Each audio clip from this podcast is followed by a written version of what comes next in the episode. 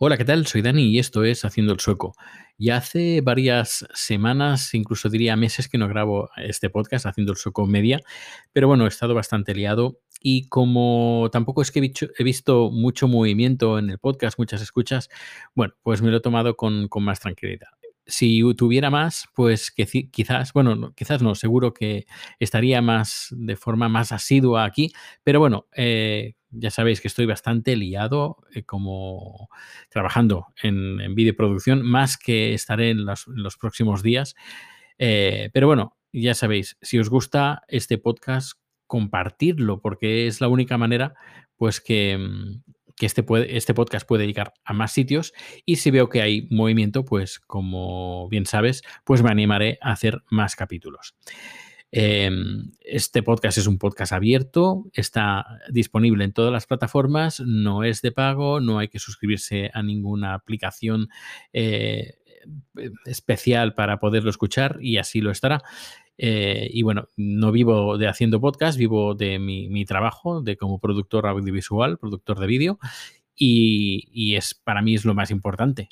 Y luego, bueno, pues si el hobby de hacer el podcast pues eh, acompaña, pues mucho mejor. Bueno, hoy quiero hablar un poco sobre los, nuevos los nuevos ordenadores MacBook Pro que ha presentado Apple eh, el día de hoy. Hoy es 18 de octubre de 2021 y, la verdad es que me han gustado tanto que por eso me he animado a, hacer este podcast. Porque quiero darle un toque profesional al podcast de hoy sobre, sobre el tema del MacBook, del MacBook Pro. Hay muchos podcasts de Apple que he escuchado bastantes, pero ya hace años que no escucho ninguno porque de momento, si conoces tú uno, pues por favor, recomiéndamelo, pero hasta el momento no he encontrado ningún podcast sobre Apple a nivel profesional, en español. Y los he dejado, los he dejado de escuchar todos porque, en español, insisto, porque toda la información que me ofrecen es como muy de usuario y aunque algunos intentan de ir de pro, pues no, no son, francamente, no son pro. Y yo sí que trabajo a nivel pro eh, en vídeo, por ejemplo, en, Apple. Y por eso quiero dar este, este toque profesional, pero profesional de verdad. Y por eso voy a dar esta información sobre el MacBook Pro que han presentado hoy. Para empezar, he visto un gran cambio y por fin podríamos decir que es un, un ordenador portátil profesional. Y además eh, han presentado también los nuevos eh, chips, el M1 Pro y el M1 eh, Max, que son una auténtica pasada. Tenemos dos tamaños de 14 y 16 pulgadas, que son los que han presentado hoy, con precios que van de 2.249 euros a 2.749 euros el de, no, el de 14 pulgadas. Y luego tenemos el 16 eh, pulgadas, que tenemos la versión Pro y Max, que va desde los 2.749 euros a los 3.849 euros. Que este último, de 3.849 euros, tiene el procesador M1 Max, con 10 núcleos de CPU, eh, con 8 núcleos de rendimiento y 2 de eficacia, GPU de 32 núcleos. Bueno, es una auténtica máquina la que han puesto aquí con el procesador M1 Max. Es, bueno, es, una, es un monstruo, un monstruo. Lo que me gustaría destacar, sobre todo, es el, teclado y sobre todo la, barra, la barra superior. Eh, yo tengo un MacBook Pro de 15 pulgadas, ya un poquito desde el del 2015, si no me equivoco. Y luego tengo un MacBook Pro, el M1, que sacaron, si no me equivoco, el año pasado. Estoy bastante contento, bastante satisfecho, pero eh, había escuchado bastantes críticas sobre la barra eh, esta, que es una pantalla táctil, que está muy chula, es muy... La ves y dices qué pasada de, barra, pero luego a nivel práctico mm, lo es bien poco y sobre todo a nivel profesional. Cuando quieres subir y bajar el volumen, cuando quieres eh, subir y bajar la... que son cosas elementales que normalmente siempre la hemos tenido, las, hemos tenido con un, con un par de botones físicos, pero sí que tienen más, les das más opciones a la barra, pero no es práctico porque em, al menos en edición de vídeo o en, en, streaming, en los trabajos que yo hago, esa barra la he usado muy poco y las pocas veces que he usado la, barra tienes que darle dos toques para llegar al, al, botón que tú quieras. En cambio, con el botón físico, le das al botón directamente y ya está haciendo lo que tú le quieres, tú quieres que haga esa barra. En fin, eh, me ha parecido pues ese movimiento que vuelva esa barra física de botones físicos, eh, me ha gustado mucho.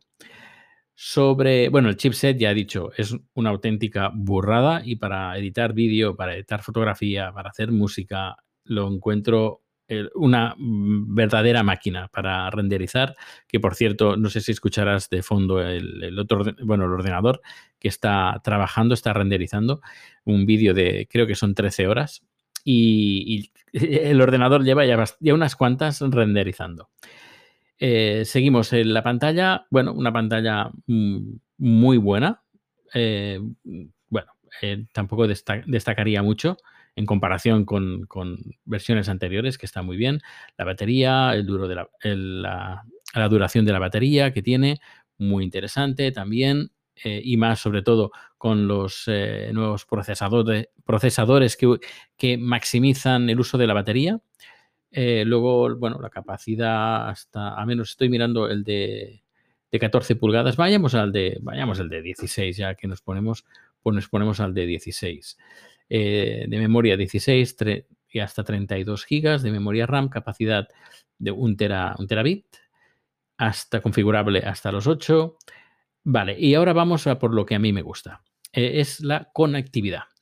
Porque lo que han hecho ha sido recuperar un poco el espíritu que tenían los, uh, los uh, MacBook Pro anteriores, donde tenías más de dos conexiones USB-C. Yo, por ejemplo, el MacBook Pro que tengo de, de, 13 pulgadas tiene solo dos USB-C. Y yo a veces, pues, cuando hago streamings y, hago streamings de, de, forma de forma dual, que hago dos streamings de forma simultánea en distintos eh, en distintos servidores, pero igualmente en dos señales distintas a dos señales independientes. Con dos USB-Cs, pues tengo que cargar un bundle. Hay un bundle, no, bueno, una cajita, es una cajita donde yo conecto, hay varias conexiones.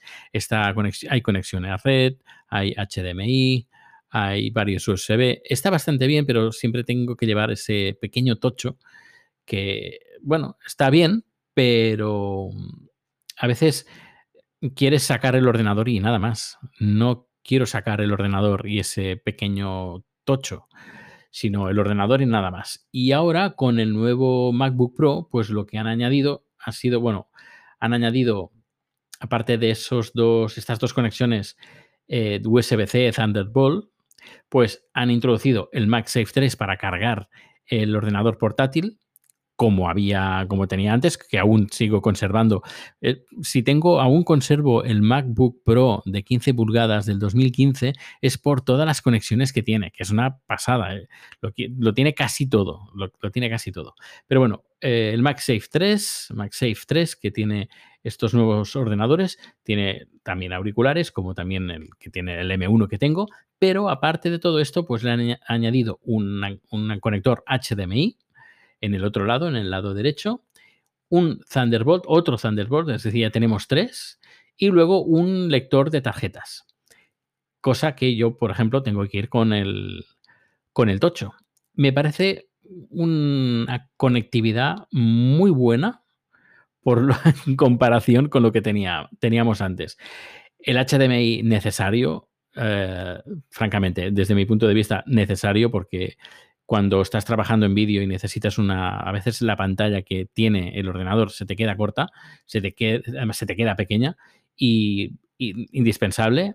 Eh, un Thunderbolt añadido más mm, genial el, para cargar el ordenador de forma independiente, que no necesites usar ya una conexión Thunderbolt, un USB-C para cargarlo, que vaya independiente mejor, MagSafe perfecto Y luego el lector de tarjetas. Eh, perfecto también. Es decir, si te dedicas al tema de fotografía o vídeo, por ejemplo, sacas la tarjeta, sacas el ordenador, pones la tarjeta y a funcionar. Cosa que ahora, en mi caso, pues siempre tengo que sacar ese, ese pequeño tocho. Que sí que podría tener cosas un poquito más... Eh, eh, más ligeras para, llevar.